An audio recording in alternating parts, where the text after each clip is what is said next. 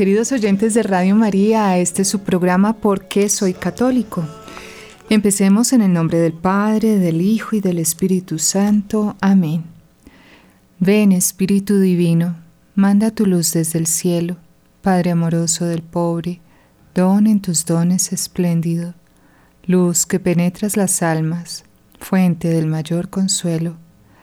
Ven, dulce huésped del alma, descanso de nuestro esfuerzo, tregua en el duro trabajo, brisa en las horas de fuego, gozo que enjuga las lágrimas y reconforta en los duelos. Entra hasta el fondo del alma, divina luz, y enriquecenos. Mira el vacío del hombre si tú le faltas por dentro. Mira el poder del pecado cuando no envías tu aliento. Riega la tierra en sequía, sana el corazón enfermo, lava las manchas, infunde calor de vida en el hielo, doma el espíritu indómito, guía al que tuerce el sendero.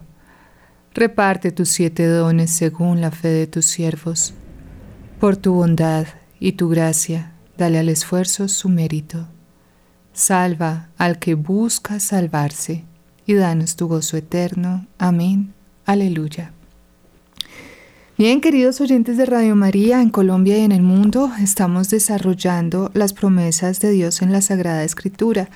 En este curso de Por qué soy católico hemos ya recorrido eh, pues la Sagrada Escritura, hemos visto pues todos los argumentos de la existencia de Dios. Ha sido todo un, un caminar y quedamos en un punto en el que eh, analizamos un poquito eh, las palabras de la Santísima Virgen María en la Sagrada Escritura, que son muy escasas, pero en el Magnificat dice la Virgen María, como lo había prometido a nuestros padres, en favor de Abraham y su descendencia por siempre. Como es una oración que hace la Virgen, es un himno que ella mm, declama ante la presencia de Santa Isabel. Estábamos analizando esas promesas de Dios en la Sagrada Escritura. Ya analizamos las promesas de Dios en el libro del Génesis. Ahora estamos en el libro del Éxodo. Analizamos en este libro del Éxodo cómo es de actual este, esta situación de esclavitud ah, pues del, del, pueblo escogido, de las almas de Dios esclavizadas por, por Egipto, por el faraón y sus ministros. Y, y, cómo Dios escucha el clamor de su pueblo, porque pues Él siempre nos escucha, pero espera como el momento que Él designe para, para liberarnos de, de nuestra esclavitud.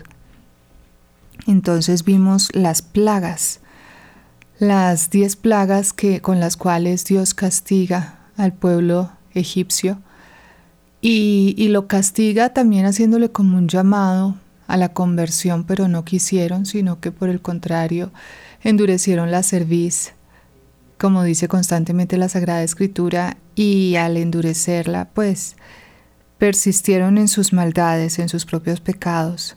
Viene entonces un castigo fuertísimo para ellos y eh, una protección increíble para el pueblo de Dios. A través de estas diez plagas entonces termina muriendo el heredero, el hijo del faraón, todos los primogénitos. Y finalmente el faraón deja salir al pueblo eh, de la esclavitud para que vaya a adorar al Dios verdadero. Cuando sale el pueblo de la esclavitud, viene el arrepentimiento del faraón de dejarlo salir y entonces se ensaña contra el pueblo y va con todo su ejército para derrotarlos. Veíamos cómo eh, el Señor permite tantos males para que su gloria, su poder se manifieste aún más. Entonces se engrandece el Señor a causa del faraón cuando pone un ángel para sacar al pueblo de Israel de la esclavitud, pone un ángel delante y otro detrás, eh, guiando al pueblo por el camino que el, ángel le indica, iluminándolo en la noche, pero también cuando viene el ejército del faraón contra el pueblo escogido, es el, la columna de fuego y la columna de nube los que se oponen en, en ambos pueblos el ejército del faraón y el pueblo de Israel, que no decimos que son dos ejércitos, sino que son un ejército contra un pueblo, que el pueblo iba cargado pues de sus cosas, pero también iban las mujeres, los niños, las crías, los ganados, todo esto que pues los hacía mucho más vulnerables. No eran hombres armados contra hombres armados, era una eh, pues batalla bastante desigual, por cuanto los egipcios sí tenían sus armas, sus caballos, sus coches, em, sus escudos y el pueblo de Israel no era, eh, pues no estaba apto en ese momento para la guerra. Entonces, ¿qué vemos? Esa, esa desigualdad, pero a la vez la protección de Dios. Dios hace un milagro patente, decíamos que es hoy negado. Yo me acuerdo mm, cuando yo estaba estudiando catequesis, em, pues para dictar catequesis, el, pues casi que el, que nos formaba decía que, que, eso en realidad no pasó, que fue un viento que sopló muy fuerte, que el mar no se abrió en dos, era que la, la marea estaba baja, era una época del año en que la marea debía estar muy baja y que ellos pasaron facilito. Esto sucede mucho, queridos oyentes, en, en muchas partes y en muchos momentos en los cuales eh, el enemigo de las almas utiliza a las personas para robarnos la fe. Y es muy importante que no nos dejemos robar esa fe porque es nuestro tesoro. Nosotros debemos creer en Dios con todas nuestras fuerzas, con toda nuestra alma, con toda nuestra mente, con todo, con todo nuestro corazón. Así como, como lo debemos amar, pues debemos creer en Él. ¿Qué pasa? Mm, yo recuerdo en alguna peregrinación que estaba en una catacumba y los guías pues que son personas que están autorizadas en, no es tan fácil que le den una licencia, un certificado de guía a cualquier persona, sino los que han estudiado un poco de historia, de cultura, bien. Ellos trataban de negar que esas catacumbas fueran eh, causadas por la persecución religiosa, entonces decían, no, no, a los cristianos en realidad nunca los persiguieron, sino que a ellos les gustaba venir aquí a la oscuridad a reunirse. en otra ocasión, otra, otra persona en otro lugar del mundo decía que no, que no era cierto que, que fuera tan santo el, el, santo que se veneraba en ese sitio. En fin, eh, ¿por qué? Pues primero porque ellos no creen y segundo porque eh, en la medida en que nosotros nos dejemos robar la fe, pues vemos en toda la Sagrada Escritura cómo Jesús dice en el, Nuevo Testamento, tu fe te ha salvado, que te suceda según has creído.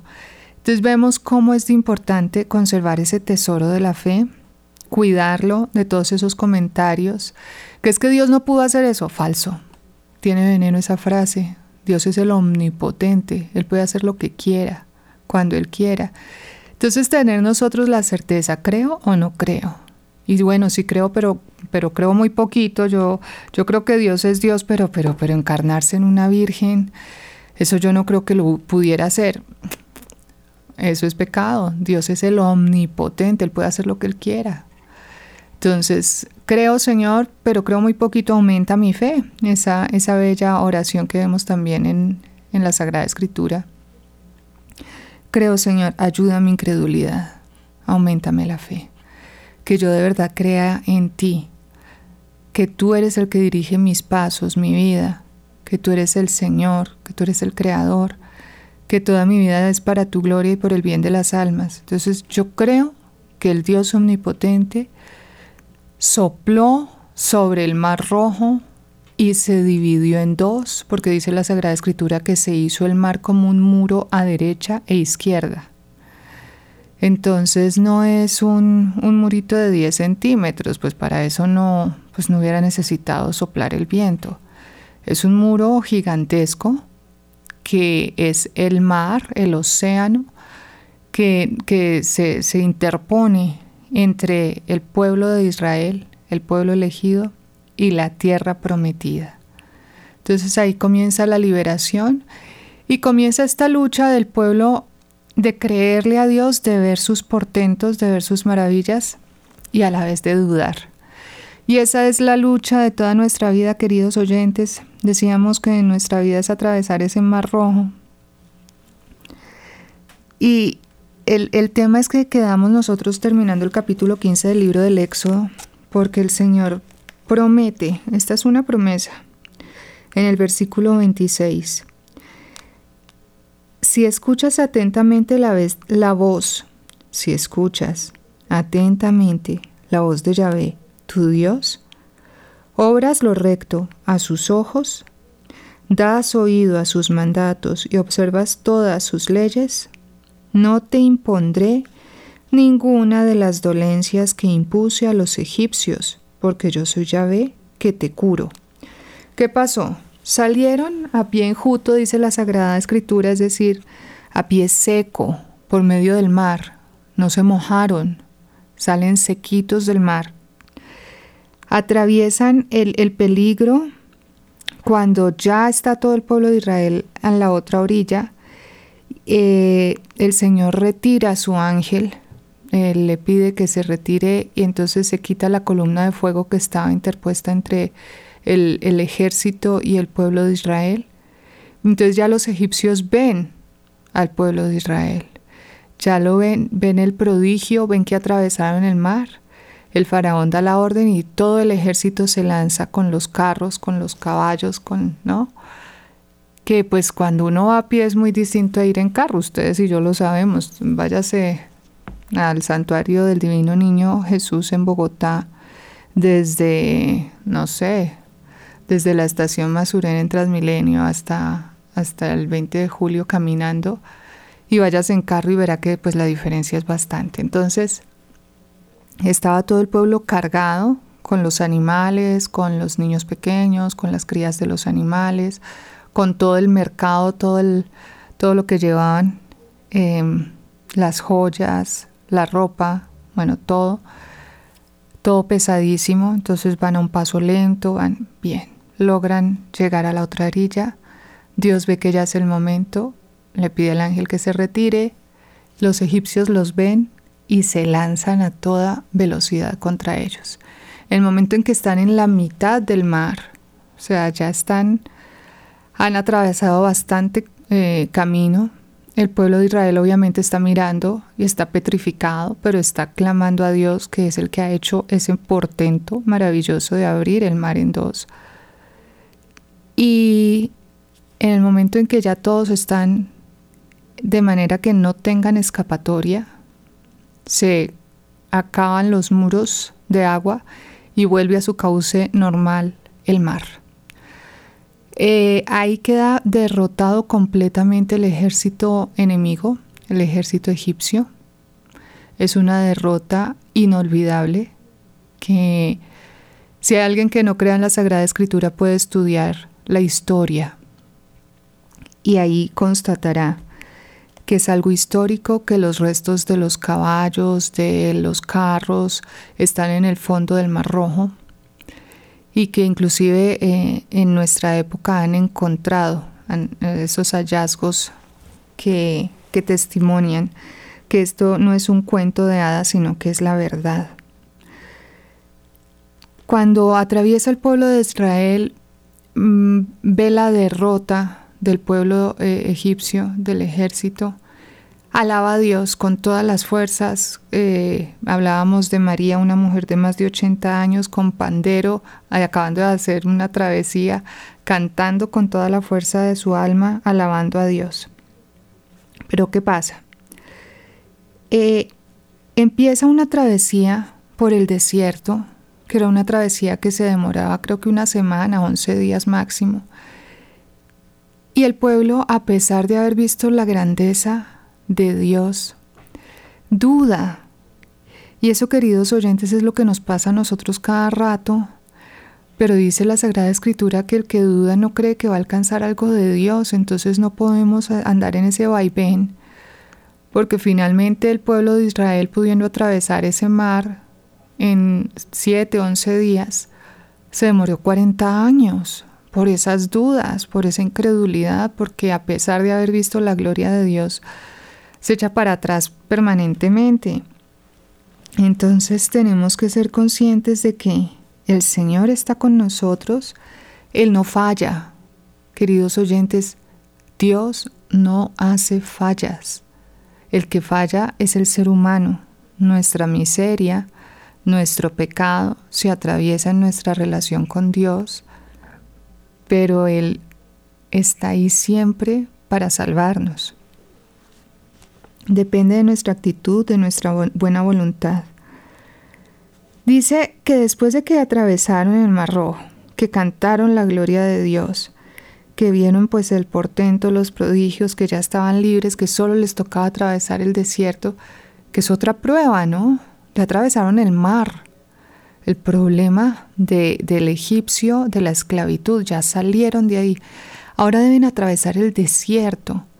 El desierto sigue siendo ese lugar árido donde no hay más que arena, no hay más que frío, no hay nada gustoso a los sentidos, ¿no? Y el Señor permite que todos pasemos por ese momento en nuestras vidas para que nos encontremos con Él. Fíjense que eh, cuando dice la Sagrada Escritura, llévame al desierto y háblame al corazón, es que en el desierto no hay nada más que Dios y el alma.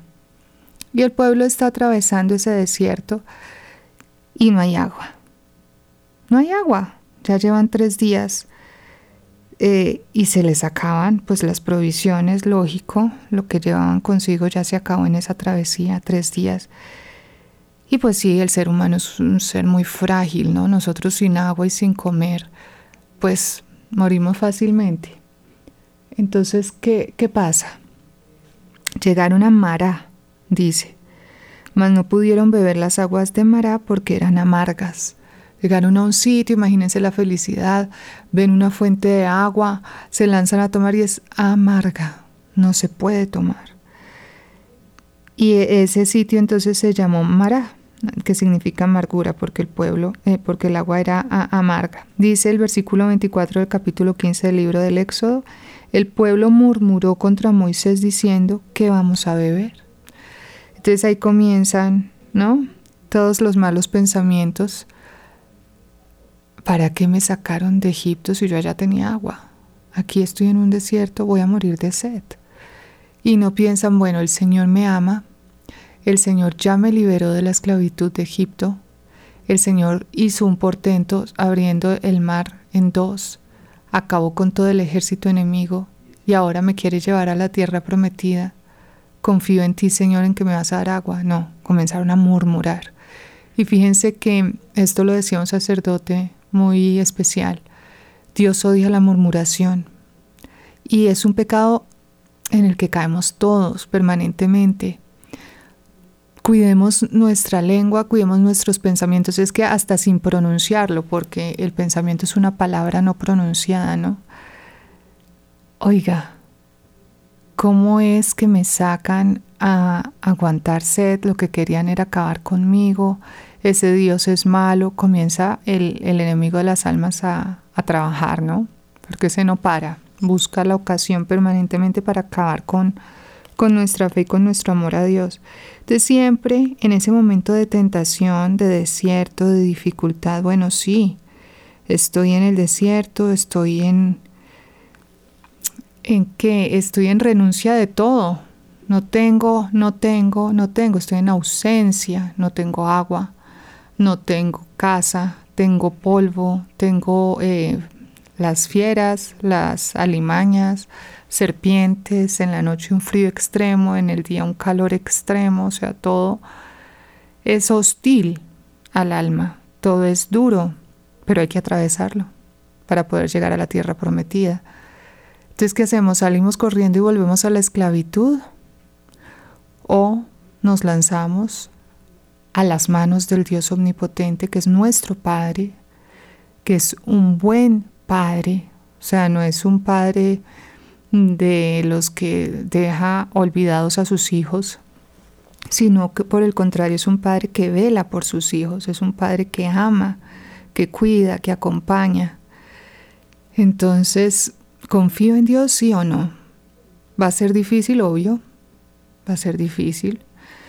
Es como una noticia reciente, ¿no? Están eh, entrenando para, pues, para un campeonato y, se exigen mucho y después pues viene el fruto que es el triunfo. Pero, pero si no se exigieran, pues no, no llegarían a ninguna parte. Entonces, por eso, si lo que estamos buscando, fíjense que no es una tierra prometida, es mucho más. Es la vida eterna participando del amor de Dios, eternamente. Eso vale más que todo en este mundo que todo. Una santa como Santa Faustina, el Señor le ofrecía lo que quisiera. Ella, no, Señor, yo no quiero nada sino a ti. ¿Por qué? Porque comprendía la grandeza de Dios, el amor de Dios. Entonces el pueblo murmuró contra Moisés diciendo, ¿qué vamos a beber? Ahí murmuramos, murmuramos y, fíjense que esa murmuración en realidad no es contra Moisés, porque el pobre Moisés ¿qué está haciendo? Está obedeciendo la voluntad de Dios, está guiando al pueblo porque Dios lo mandó. Entonces la murmuración es directamente contra Dios. ¿Qué hace Moisés? Intercede.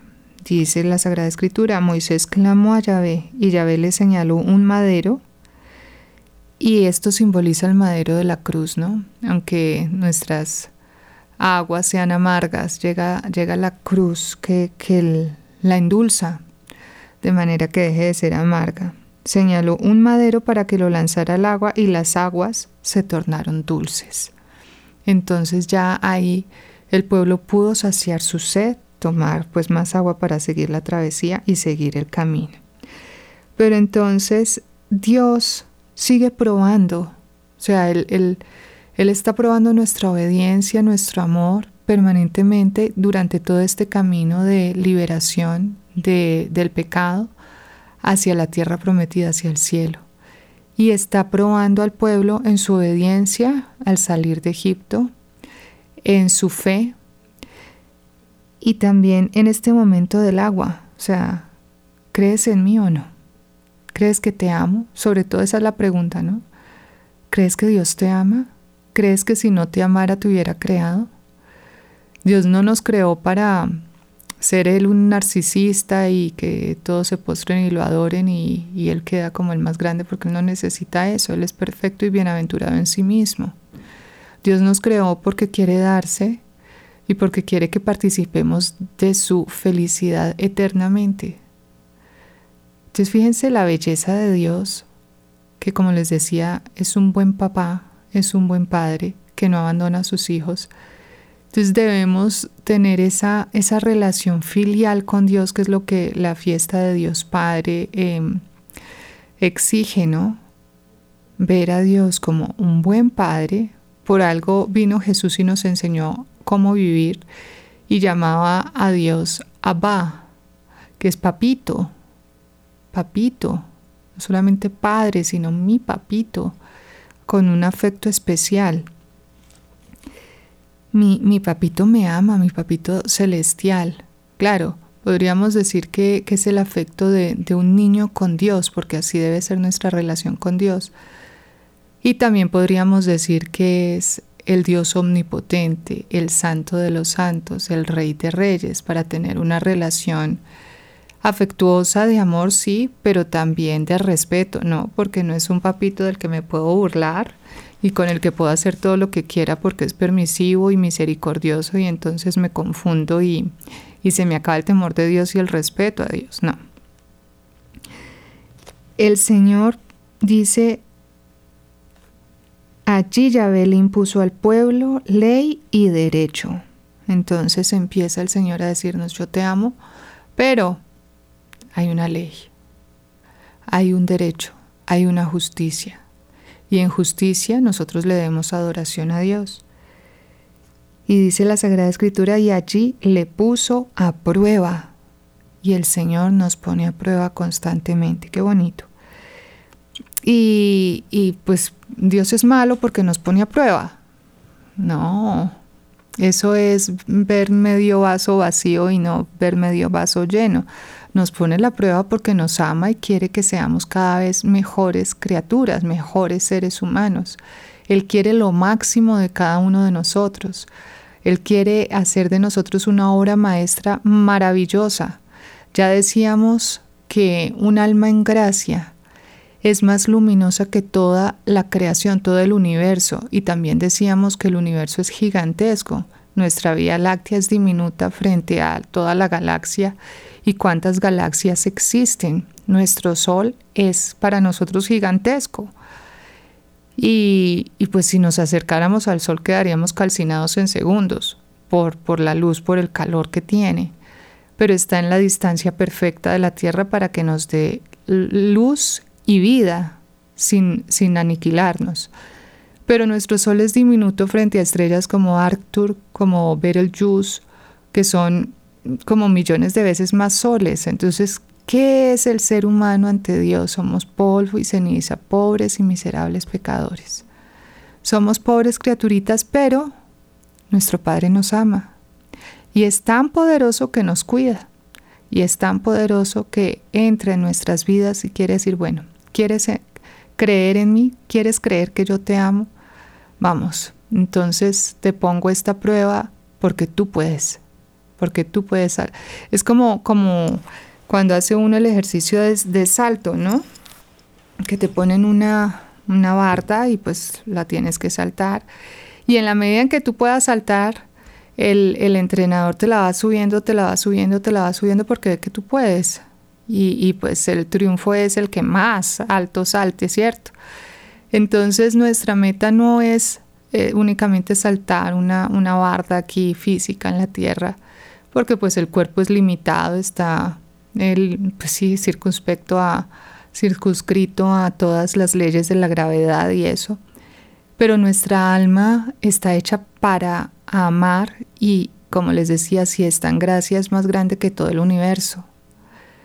Entonces la luz, el amor, la verdad, la paz, todo lo que puede portar de bueno, es tan maravilloso que el Señor, en cierta forma, se deleita en nosotros. Entonces qué bonito que le podamos responder, que nosotros eh, pasemos esa prueba, porque como les, les digo, la prueba en sí no es mala, la prueba es buena porque nos hace crecer, nos hace ser mejores. Dice el versículo 26, eh, que fue con lo que comenzamos, si escuchas, esta es una promesa de Dios en el libro del Éxodo, capítulo 15, versículo 26, si escuchas atentamente la voz de Yahvé, tu Dios. Entonces vamos por partes. El Señor nos está hablando. Él nos habla permanentemente, en este caso hablaba a través de su siervo de Moisés. Y el pueblo que tenía que hacer, escuchar escuchar y obedecer. Ahora, ¿nosotros cómo vamos a hacer? Igual, escuchar y obedecer. ¿A quién tengo que escuchar? La voz legítima del Dios verdadero. Si yo empiezo a escuchar las voces de los demonios a través de las mentiras, porque pues una, una mentira dentro de la doctrina de la Iglesia Católica puede ser muy venenosa y me puede conducir al infierno.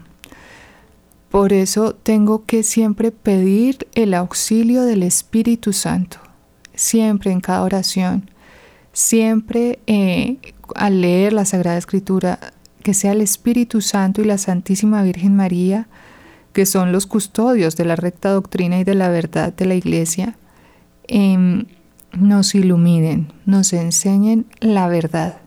Escuchamos la voz de Dios. Nosotros, ¿cómo sabemos cuál es la voluntad de Dios? Bueno, tenemos diez mandamientos, empecemos por ahí.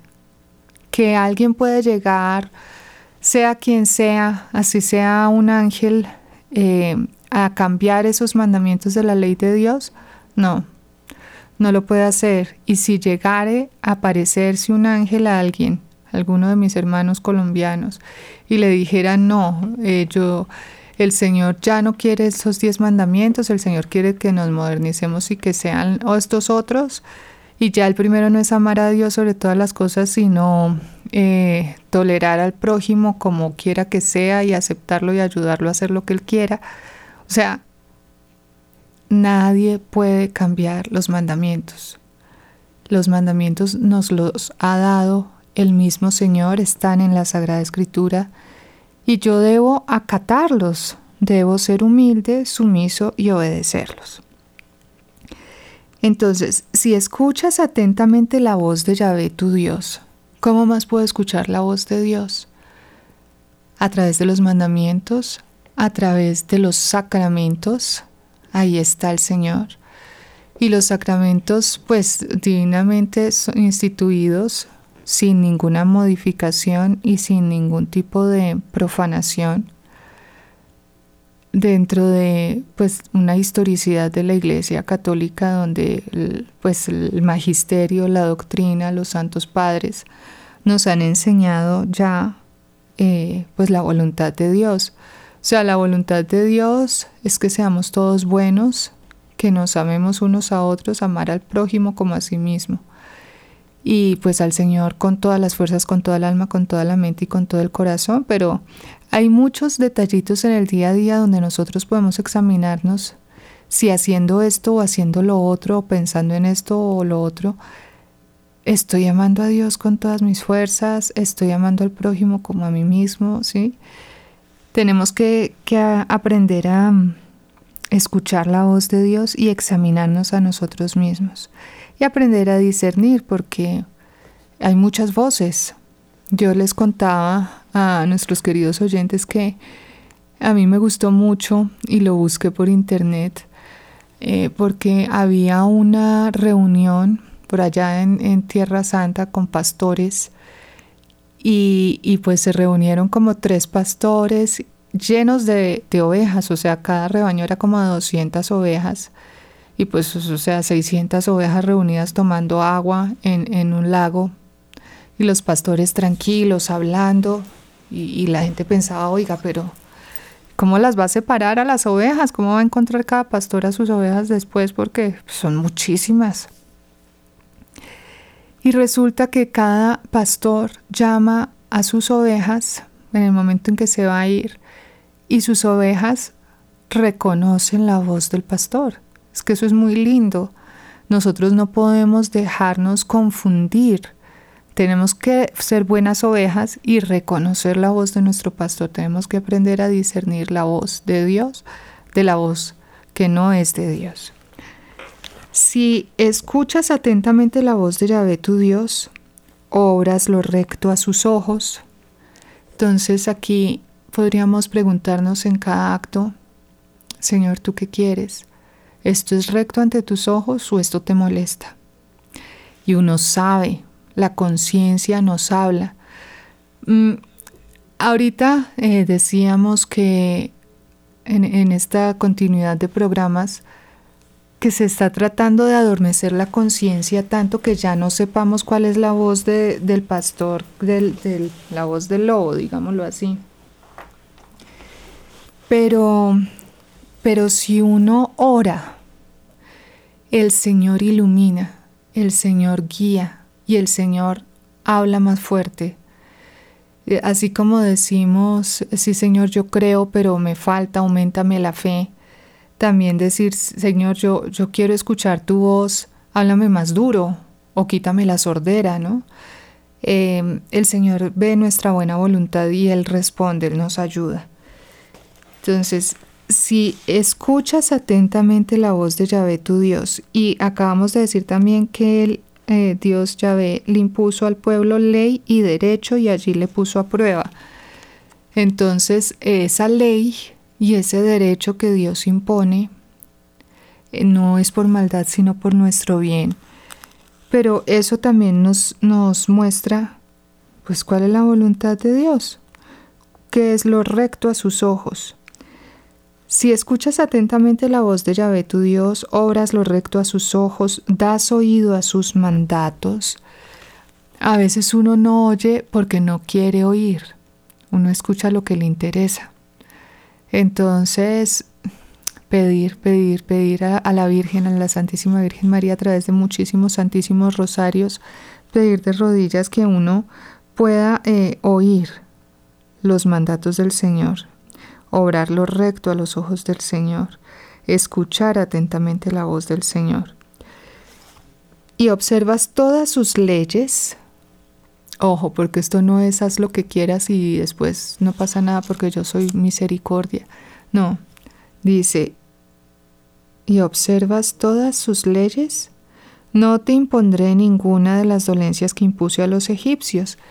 Quiere decir que ese es un castigo que Dios les le dio, pues dándoles la oportunidad de convertirse, pero no quisieron. Pero si nosotros no somos mejores que ellos, pues nos va a pasar lo mismo. Entonces, ¿quién quiere esas diez plagas contra, contra sí mismo y contra su, su país, su casa, su familia. Nadie, ¿cierto? Por eso tenemos que ser nosotros mejor, mejores que pues que las, los paganos que nos están tratando de esclavizar. Recuerdo que el Señor dijo, vosotros sois la luz del mundo. No se puede ocultar una, eh, una luz encendida. No se puede ocultar en, lo alto eh, del, del monte no se puede ocultar. No se puede ocultar que somos hijos de Dios, hijos de la luz, sino que tenemos que salir y dar testimonio de la luz para ver si hay alguno que está en tinieblas pero que quiere la luz, se puede salvar. Esto es muy importante porque hay, hay personas que están en tinieblas pero, pero que podrían eh, llegar a la luz si, si nosotros de pronto damos un buen ejemplo, una palabrita de auxilio, una palabrita de caridad, eh, el ejemplo, o sea, con todo nosotros somos luz, con nuestras actitudes, nuestros comportamientos, nuestra vestimenta. Nosotros como católicos tenemos que ser coherentes. No podemos vivir como el mundo como si nada. ¿Por qué? Porque es que el espíritu del mundo corrompe la fe. Si, si empezamos a pensar como, como todo el mundo piensa, hombre, pues no, les, no le vamos a dar la gloria a Dios porque al mundo no le interesa a Dios. Al contrario, el mundo mató a Jesús. Entonces tenemos que ver que, que el Señor promete, si escuchas atentamente la voz de Yahvé tu Dios, y esto Dios lo, lo, cumple, Dios lo cumple, Dios cumple sus promesas. Eso lo hemos visto durante todas este, estas charlas. Obras lo recto a sus ojos, das oído a sus mandatos y observas todas sus leyes, no te impondré ninguna de las dolencias que impuse a los egipcios, porque yo soy Yahvé que te curo. Entonces, qué bonito. El Señor nos enseña que Él es bueno, que Él es Dios, que nos sana de nuestras enfermedades, que nos libera de nuestras las personas que nos esclavizan, y que nos, nos sana, nos sana permanentemente, nos cura. Y luego llegaron, dice la Sagrada Escritura, a Elim, donde había doce fuentes y setenta palmeras y acamparon allí junto al agua. Bueno, ¿qué vamos a ver en todo este recorrido por el libro del Éxodo? Lo que les he dicho. Comienza el, el Señor a tratar de demostrarnos que nos ama, que nos quiere liberar y que Él es bueno, pero que tenemos que pasar una prueba y demostrarle a Él también que lo amamos, porque pues si no lo amamos, lo seguimos por amor a nosotros mismos, me explico, es un interés egoísta y nosotros tenemos que amar a Dios por amarlo, porque Él se lo merece todo, no porque nos dé algo, ¿me explico? Eh, nosotros nos enamoramos de nuestra pareja porque hay algo que nos llama la atención, de esa persona porque nos gustan sus virtudes, sus detalles, eh, ¿sí? Entonces enamorarnos de Dios, pero no porque eh, esa persona entonces me trae eh, todos los días un chocolate, porque me consiente, porque ahí no estoy enamorado del otro, sino de mí mismo. Y eso entonces nos puede estar sucediendo en nuestra relación con Dios y qué bueno que, que analicemos qué es lo que pasa en nuestra relación con Dios y que renunciemos a nosotros mismos para, para Decirle al Señor, sí, yo te amo, yo te amo a ti Jesús crucificado porque tú me amaste primero. No porque me vas a dar la vida eterna, que también nos la va a dar, pero amarlo sin interés, porque es que eh, ustedes y yo sabemos que estar con personas interesadas es bastante desagradable. Sí, la persona es muy querida contigo, em, pero porque tiene un interés, porque quiere que tú hagas algo. Eso no. Lo, lo bonito, la pureza del amor está en el desinterés, justamente. Sino que me, ¿qué me interesa? El bien del otro. Entonces, ¿qué me debe interesar a mí? Que Dios esté contento conmigo, cambiar, como les decía yo en alguna oportunidad, las lágrimas de la Santísima Virgen María en sonrisas. Piensa en hacerla feliz. Piensa en hacer feliz y, hacer sonreír a Jesús, que dice, creo que es Ana Catalina de América, que él en su vida, pues ella, ella vio toda la vida de nuestro Señor. La beata Ana Catalina de América y decía que era, él casi no sonreía. Entonces, qué, qué bonito que, hagamos sonreír a nuestro Señor, que, le aliviemos todo el sufrimiento, que pensemos en, su bienestar y no en el nuestro. Eh, esto es muy importante para nuestra vida, porque si no, nos vamos a desviar, vamos entonces a tener un, un amor interesado y eso no es puro y eso el Señor lo castiga así como, como castigó al pueblo egipcio. Y Él, bueno, Él nos enseña, Él nos castiga, pero también nos cura. Entonces qué bonito que, que le evitemos eh, que nos tenga que castigar para, para de una vez ya, llegar a ese amor desinteresado. Y, y, confiar en que Él es bueno y quiere lo mejor de cada uno de nosotros y para nosotros. Por eso permite eh, cada cosa en nuestra vida, porque no hay nada que esté fuera de la voluntad de Dios. Y lo malo, pues Dios lo permite porque Él es tan omnipotente que puede sacar de ese mal algo mejor. Por eso decíamos que a la mujer eh, siriofinicia le dice, eh, ¿se acuerdan ustedes de ese pasaje de la Sagrada Escritura, si no estoy mal, es en San Mateo, cuando el Señor va caminando y esta mujer va detrás gritándole, ten compasión de mí, que la hija tiene un espíritu impuro y ella va detrás haciendo lo que sea por su hija y Jesús se hace el sordo, Jesús sigue de largo, Jesús le ignora. Y tanto es así que los discípulos que están ahí al pie de Jesús le dicen, Señor, atiéndela, mira, mira, que es que viene gritando, o sea, qué pena, haz algo. Entonces, y cuando el Señor, bueno, el Señor para por, por, pues en atención a los discípulos, se encuentra con ella y ella le dice su necesidad y el Señor le dice, no está bien echar el pan de los hijos a los perros. Ya, cualquiera de nosotros en su soberbia dice, bueno, ¿sabe qué? Multiplíquese por cero. Adiós, chao, me voy. Em, pero esta mujer lo que hizo fue, le dijo, sí, Señor, Tienes toda la razón, pero también los perros comen las migajas que caen de la mesa de los amos. Entonces ahí Jesús la engrandece, mujer, qué grande es tu fe. Y es de los pocos elogios que se ve en la Sagrada Escritura que Jesús le haya hecho a una persona, ¿no? Entonces, dejémonos formar por el amor de Dios, dejemos nuestro propio interés y amemos al Señor para agradarlo, para hacerlo feliz porque para eso fuimos creados, para darle la mayor gloria a Dios. Entonces qué bonito que, que lo podamos vivir y de esa manera vamos a tener las promesas de Dios que dice, si escuchas atentamente la voz de Yahvé tu Dios, no te impondré ninguna de las dolencias que impuse a los egipcios, porque yo soy Yahvé que te curo.